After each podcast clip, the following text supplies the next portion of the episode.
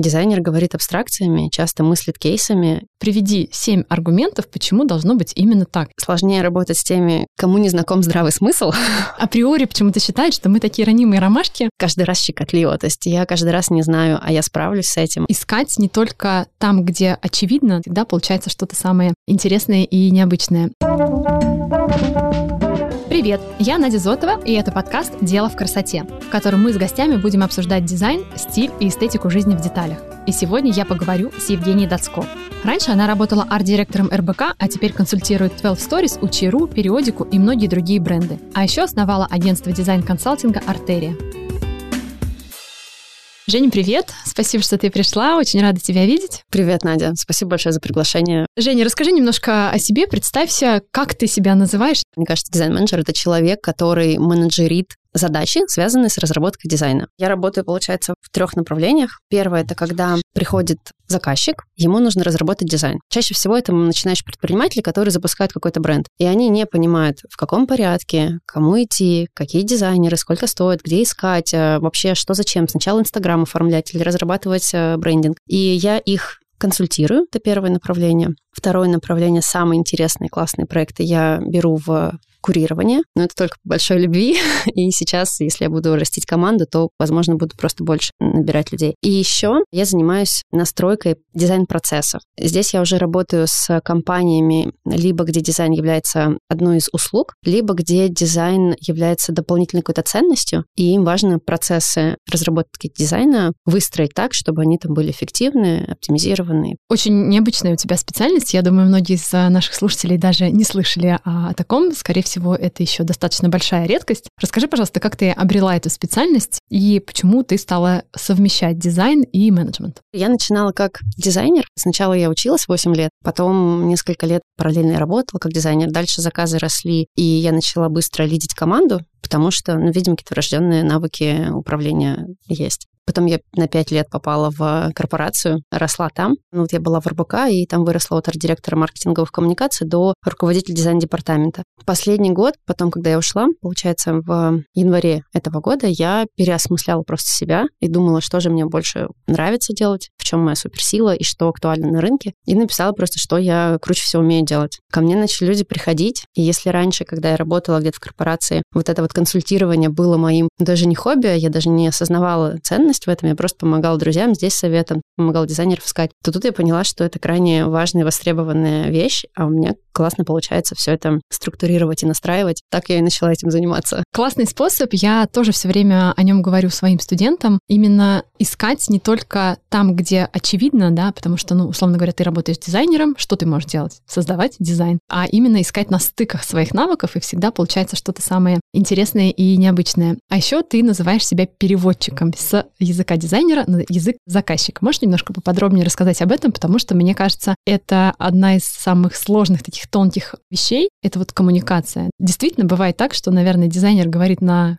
просто языке прилагательных, а заказчик говорит на языке действий. И очень часто возникает, ну, просто один на китайском, другой на французском. Да, это правда. Переводчиком меня вот называли еще в тот э, период, когда после британки я лидила проекты, по большей части они в брендинге были, и в РБК так продолжили называть. Дизайн-менеджер, он всегда переводчик. Просто в дизайн-студиях эта функция есть. Почему-то в частной практике, может быть, в угоду того, чтобы там все сократить и оптимизировать, эта функция пропала. Но зачем она нужна? Бизнес говорит чаще всего, ты правильно сказала, действиями, через цифры, через деньги, через успешность. А бизнесу важно, чтобы продукт был успешен, востребован у той аудитории, для которой он разрабатывается. Дизайнер говорит абстракциями, часто мыслит кейсами, ждет оценку профсообщества о своей работе, и очень часто он не является целевой аудиторией этого продукта, и поэтому ему очень сложно, во-первых, сделать что-то не для себя, а во-вторых, сложно отделять себя от своей работы, и поэтому очень сложно потом воспринимать критику. Клиенты точно так же часто не умеют давать обратную связь. Он просто говорит, мне не нравится. Хотя ему может не нравиться просто цвет. А для дизайнера это как будто, ну, все не нравится, нужно все переделывать. Здесь очень часто нужен человек, который не погружен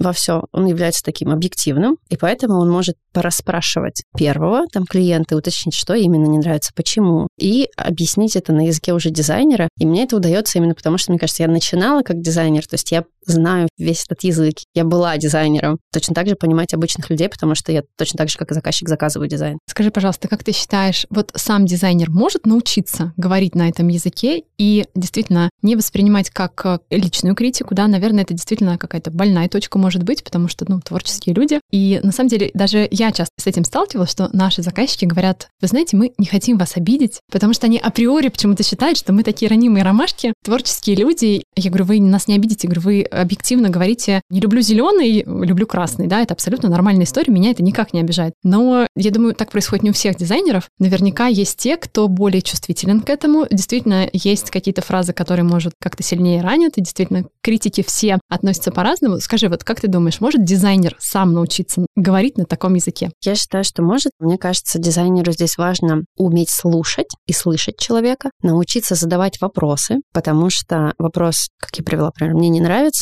все, там есть, что именно не нравится быть просто выдержанным, ну, то есть, не знаю, отвечать через э, 10 дыханий, ну, или как-то так. Мыслить контекстом, потому что очень часто дизайнеры не понимают весь контекст заказчика или там использования продукта и делают какие-то вещи, как им кажется, но они не пригодны просто для жизни. И когда они ставят себя на место этого человека или думают о коммуникации сильно там наперед во всех контекстах, где она будет использоваться, для них это уже становится ограничениями, они сами начинают видеть, как э, это решение там или в иных местах начинает не работать. Как бы им становится просто легче это осознать. Ну, а по поводу того, отделять себя от своей работы, мне кажется, здесь просто важно в какой-то момент задать себе вопрос, ты художник или ты дизайнер? Ну, потому что если ты художник, э, иди в галерею и пиши картины. Если ты дизайнер, то, на мой взгляд, это не то чтобы помогающая профессия, но дизайн — это не абстракция, это никогда не бессмысленная какая-то история, это всегда отражение смыслов, которые тебе доносит клиент. Поэтому крайне важно у этого клиента узнать, что это за мысли. Если клиент говорит, это не так, ну и сейчас это не нравится. Значит, нужно понять, что не отражено. Да, мне кажется, это очень важно разделить вот эти две профессии, да, художник и дизайнер. То есть художник — это тот человек, который творит то, что он хочет из головы, и потом это либо покупает, либо не покупает, а дизайнер — это тот, кто делает сразу на заказ. Опять же, в этом есть прикладная функция всегда. У дизайна всегда есть точка приложения. Скажи, а ты вот этому всему научилась, работая в корпорациях? То есть там есть какая-то все-таки специфика. Ты говоришь о том, что в частной практике у фрилансеров у них нет этих навыков. А тебе их удалось получить именно работая в корпорации или это как-то по-другому произошло?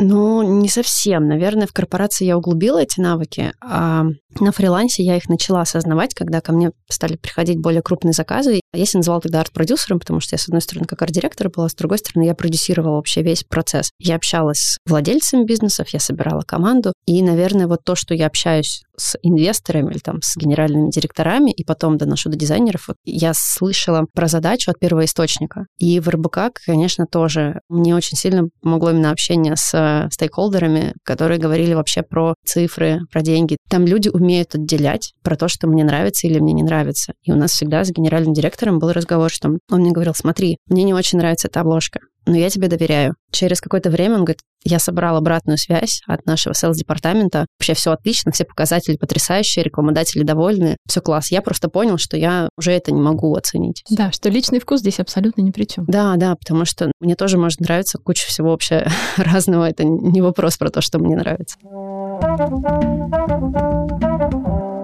Можешь рассказать поподробнее, с какими задачами именно к тебе приходит в твое агентство «Артерия», чем именно вы занимаетесь? Первое и ключевое, на чем я сейчас делаю ставку, это услуга, которую я придумала. Она называется аудит дизайн процессов, когда ко мне приходят ребята из креативной индустрии. Это или дизайн-студии, или fashion, тот же 12 Storeez. Студии не прям графического дизайна, а там световой дизайн или какой-то другой. То есть там, где есть дизайн как процесс, и дизайн важен для них. Или вот Периодика, например. У них дизайн просто важен для всех их продуктов. У ребят есть цель масштабироваться или арт-директору отойти от дел, или по-другому перестроить команду, или ребята не укладываются в тайминг, бизнес в ноль, например. И моя задача проанализировать все процессы, связанные с дизайном, Их я выделяю шесть. Это команда, это этапы работы, процесс постановки задачи, планирование, коммуникации, инструменты. Понять, что здесь сейчас тормозит и как это можно исправить. Я пишу план по внедрению этих изменений. Дальше к этим аудитам я вот сейчас понимаю по обратной связи людей, что им нужна помощь во внедрении этих вещей. Потому что я думала, вот, конечно, покажу, как все классно.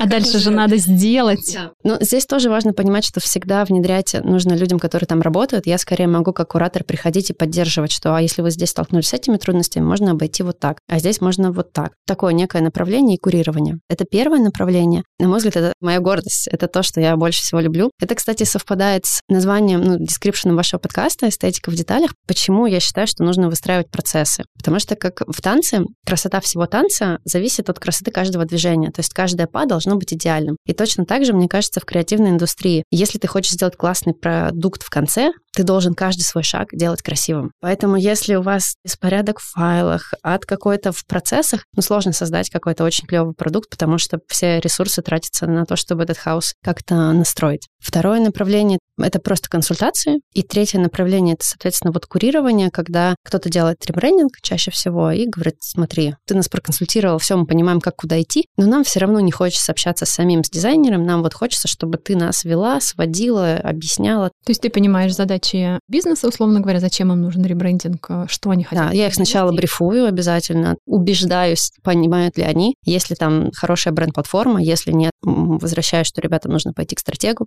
если у них нет стратега, я ищу им стратега, полностью замыкаю на себе этот процесс и веду его. С кем сложнее или сложнее и интереснее работать с большими компаниями или с маленькими? Вот ты говоришь о том, что таких процессов нет э, в частной практике у фрилансеров. Работаешь ли ты с ними? Что сложнее, что интереснее? Что сложнее? Сложнее работать с теми, кому не знаком здравый смысл.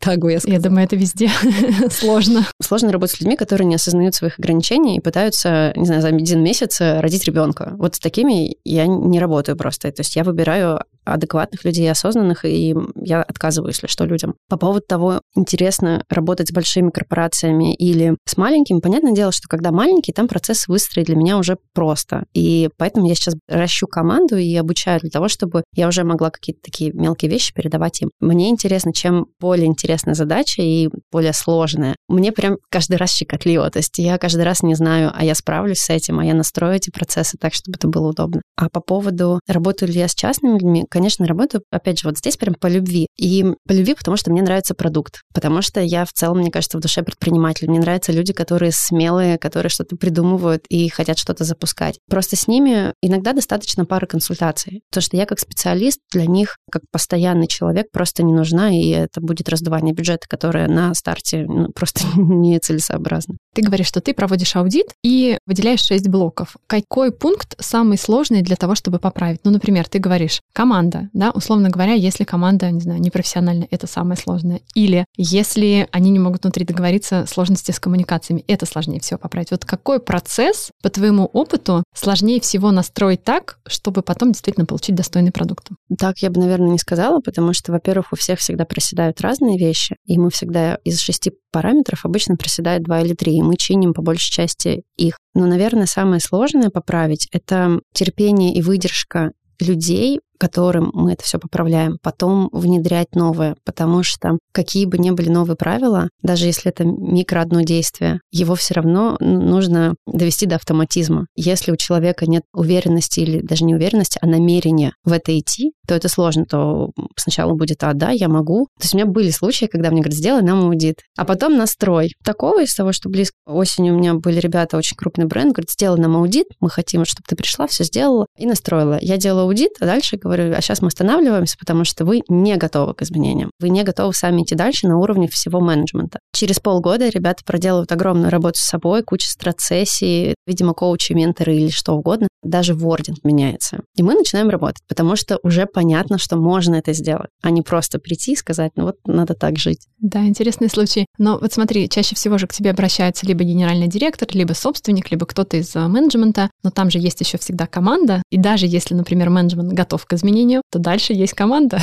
А вот здесь опыт в корпорациях помогает мне каждый раз продавать, продавать вот эту вот идею гибкой системности, потому что в РБК, ну, в больших корпорациях есть такой термин «ледяной пояс среднего менеджмента», когда на уровне топ-менеджмента твои идеи уже приняты, и тебя говорят, иди реализуй, ты сталкиваешься с, как раз с менеджерами, которым нужно каждый раз продать эту идею. Я по наивности своей первое время считала, что ну раз топ-менеджеры сказали, что классно, все остальные поймут и примут. Моя вся коммуникация была довольно агрессивная серия. Почему мы не делаем? В чем проблема? Там я научилась, что нужно продавать каждый раз. И сейчас в аудитах я прям собираю обратную связь от людей, которые были в командах, что им классно, и для меня это очень ценно. И я всегда прошу собственников готовить тоже команду, объяснять, что я приду не кого-то казнить там или еще что-то. А эти изменения нужны во благо всем. И команда очень часто со мной на звонках, на знакомствах настолько откровенна, насколько не откровенна со своими руководителями, потому что я соблюдаю, во-первых, конфиденциальность всю, и потом руководителю даю, например, или там собственнику даю обезличенную обратную связь, что смотри, вот здесь сбоит, вот здесь и вот здесь, ну там то, что касается его, что он может починить, но не объясняя, от кого вот мне это прилетела информация. Поэтому я не встречала еще ни одного негативного, наверное, отзыва от э, людей, которые столкнулись с моим аудитом. То есть получается, что твоя работа нужна не только для перевода с языка дизайнера на язык заказчика, но и с перевода с языка начальника на язык подчиненного, по сути, да? Ну, да, наверное.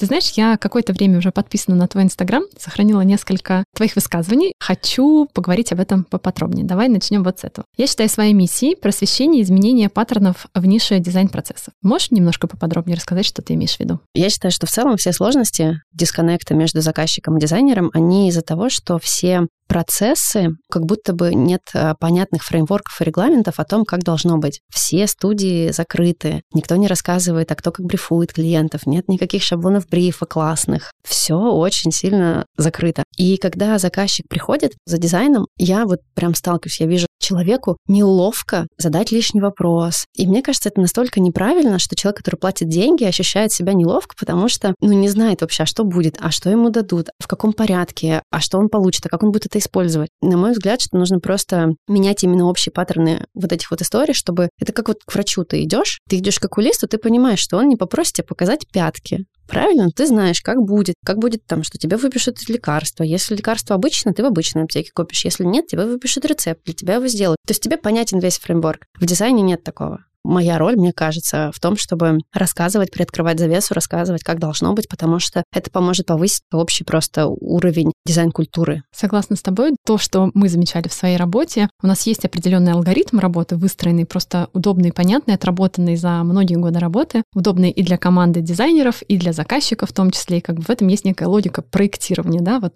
того, чем мы занимаемся, дизайном интерьеров. Но очень часто заказчики, они, естественно, этого не знают, и это нормально абсолютно, что они специалисты в другой области области. Они приходят и говорят, а можете вот сначала начертить, сделать нам все спецификации, а потом уже занимайтесь своим дизайном. Выбирайте мебель, выбирайте цвета. Мы говорим, нет, вы знаете, так не работает. И каждый раз ну, приходится объяснять. Я понимаю, что у нас вот возникает некая профдеформация. Нам кажется, что это очевидно, и это понятно. Но как ты можешь не понимать, что сначала ты придумываешь идею, а потом ты уже разрабатываешь детали? Но это нормально, что человеку со стороны это непонятно. И это как бы работа дизайнера или дизайн-менеджера объяснить, почему именно так, какой процесс, что зачем, и что в этом есть своя логическая стройность, а не просто вот какая-то абстрактная идея, просто потому что нам так удобно, и мы так привыкли. Абсолютно. Просто раньше, когда меньше было фриланса, в студиях все-таки это есть, это реализовано. Они рассказывают, как и что, тем более там документы и прочее. А сейчас, мне кажется, ввиду того, что огромное количество разных курсов, особенно в Инстаграм, их проходят люди, очень часто там не уделено внимания вот этим вот процессам менеджмента, и поэтому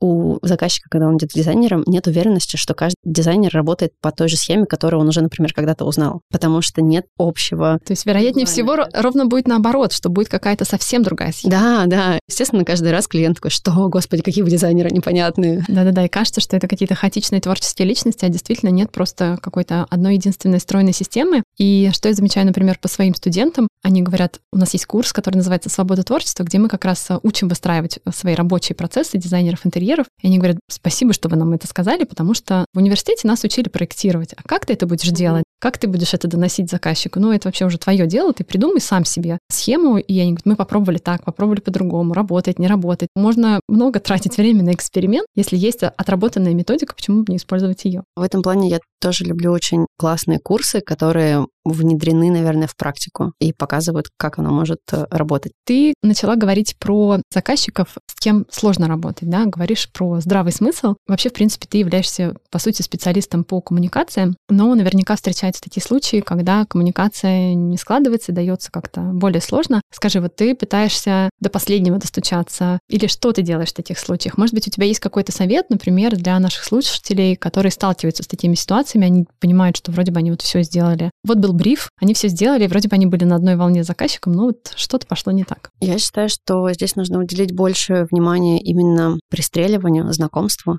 И это чаще всего не одна, может быть, даже встреча. То есть первая встреча — это знакомство, потом это встреча скорее такой некий брифинг. Если нужно, то ее можно отдельно оценивать, чтобы у сторон не было ощущения, что они там пустую тратят время. Но очень важно понимать, что вы говорите об одном, на одном языке, и вы друг друга дополняете. Потому что если вот этот этап не пропущен, ну, он прям качественно сделан, то в дальнейшем у вас получится выстраивать именно диалог. И разные точки зрения, они как раз помогают обогатить вообще общую картину и сделать ее там более полной. И найти там компромисс, потому что вы понимаете, что вы в целом хотите один и тот же результат получить. Классный, работающий, реальный дизайн в реальной среде. И поэтому я отказываю, наверное, клиентам только если на первых этапах, на первом встрече знакомстве я вижу, что у нас разные ценности, либо что мы просто разными словами говорим, ну, то есть вообще не сходимся никак, или если человек, ну, наверное, не заинтересован. Вот очень интересно еще про ценности. Я тоже всегда считаю, что это очень важная такая история про то, чтобы выяснить вообще на одном языке говорить с заказчиком именно с точки зрения уровня ценностей.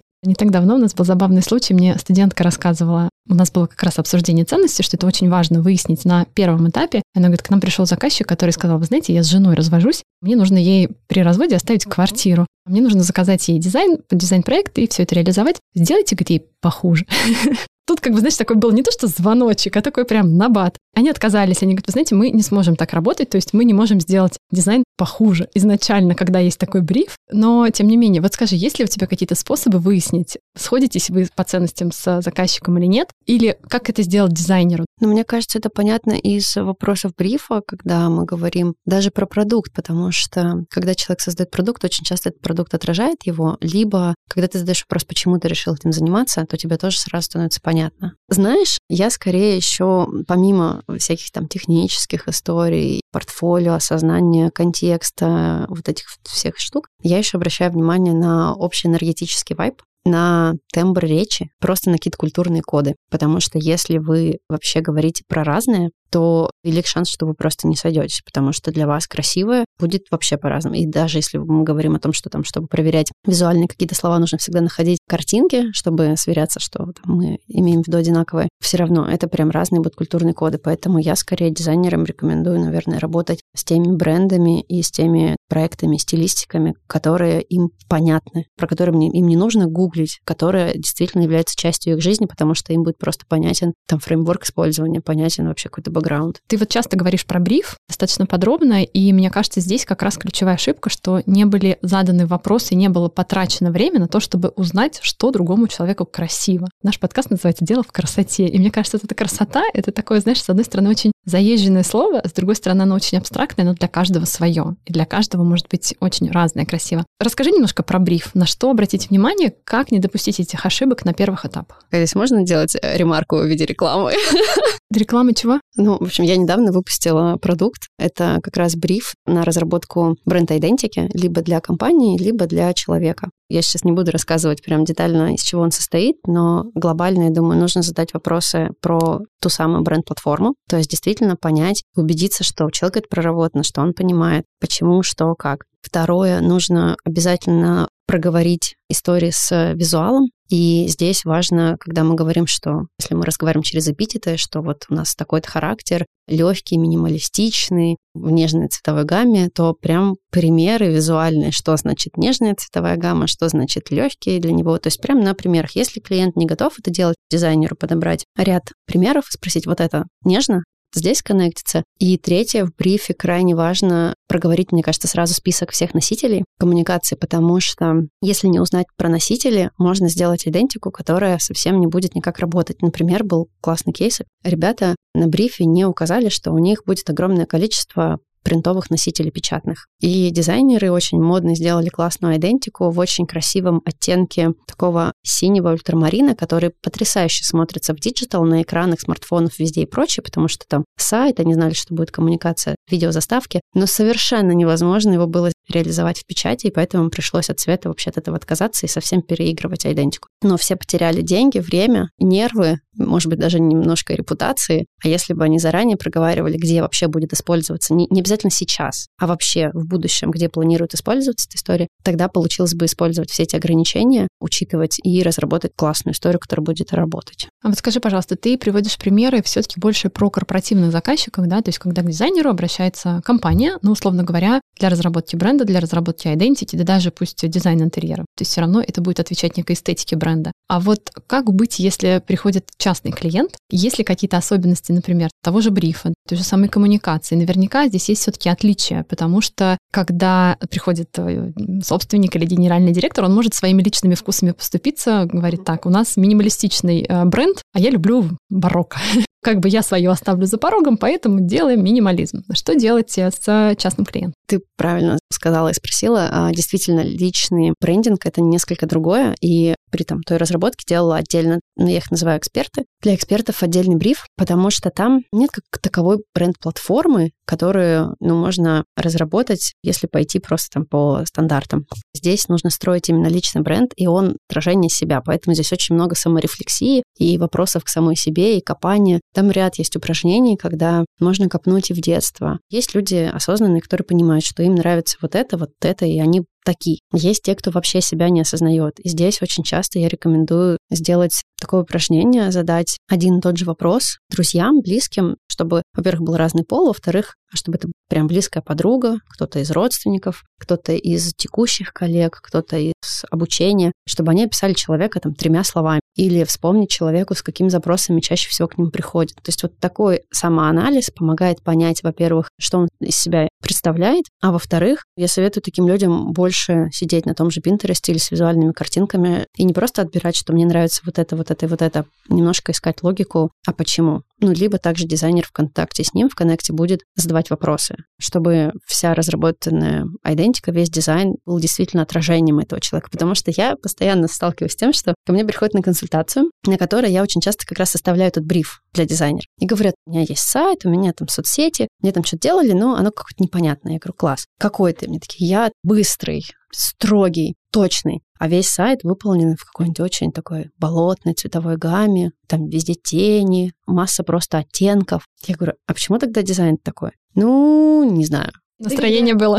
Да, да. У меня в брифе есть прям блог, который называется «Трансляция в дизайне». Мы этот бриф, кстати, делали с эм, креативным директором э, студии брендинга. Мы с Иринкой составляли вопросы таким образом, чтобы, там, э, знаешь, даже не вопросы, а образовательного плана блог, который клиентам вообще рассказывает через понятные примеры, как дизайн может что-то отражать, на какие элементы дизайн делится, и как цвет может что-то показывать, как типографика, как композиция, а какие еще есть элементы, и как это все работает, когда это рассказано и в теории, и на примерах каких-то визуальных, человеку становится понятнее. То есть вот частая обратная связь, которую я слышу, что «Ого, я и не думал, что это так работает». Я действительно думал, что это просто, ну, дизайнер захотел и так сделал. Да, я уверена, что большинство людей даже не задумываются, да, когда они выбирают что-то для себя, неважно, будь это то платье, кухня, диван, что угодно, почему именно они это выбирают. И ну, с чем сталкиваемся очень часто мы, с тем, что к нам приходят клиенты, у них уже есть пачка там журналов, картинок и так далее, и ты смотришь, и ты понимаешь, что оно настолько разное. И это нормальная, опять же, история, да, когда человек не погружен вот в эту визуальную среду, ему кажется, что любой интерьер, там, не знаю, в светлой какой-нибудь нейтральной гамме, это, в принципе, про одно и то же. Но там может быть и что-то рустикальное, там может быть какой-нибудь бога, там может быть какой-то там супер такой минимализм. Это абсолютно разные настроения, но человек видит единственную характеристику — это цвет, светло-бежевый, и ему нравится все это светло-бежевое, ты сидишь, смотришь и понимаешь, что оно совсем разное. Когда ты начинаешь задавать вопросы, это очень сложно. Когда человек ни разу с этим не сталкивался, пытаешься спросить, а вот вам диван нравится?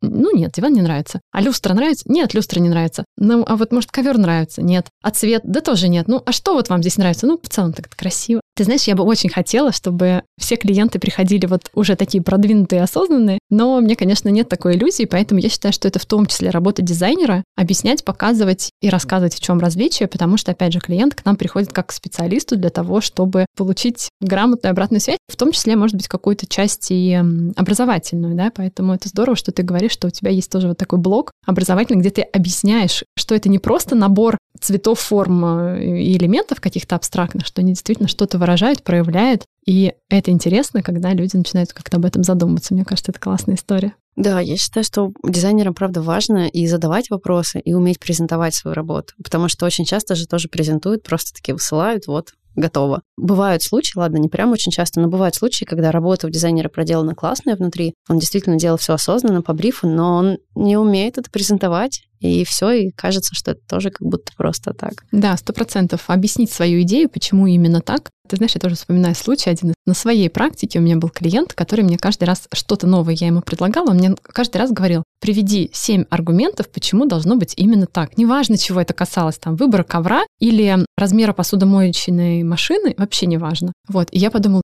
как классно. Это действительно меня научило тому, что вот семь аргументов должно быть неважно какие-то эмоциональные или рациональные, но ты всегда должен быть абсолютно точно, сто процентов э, твердо уверен в том, что то, что ты предлагаешь, это единственный верный вариант. Семь аргументов. Наверное, мой совет, не знаю, как Женя скажет, поддержит, не поддержит, дизайнеру учиться семь аргументов приводить на любое свое решение. Очень классный совет. Я считаю, что вообще я про такое не слышала, тоже буду применять. Я бы его дополнила. Обязательно, чтобы часть из этих аргументов опиралась на бриф. Потому что когда дизайнер презентует и говорит, что ну вот это отражает вот это, а это отражает вот это, то человеку просто дальше нечем крыть. И он либо понимает, что он нехорошо забрифовал, либо он пересматривает свою точку зрения и такой, а, да, действительно классно работает.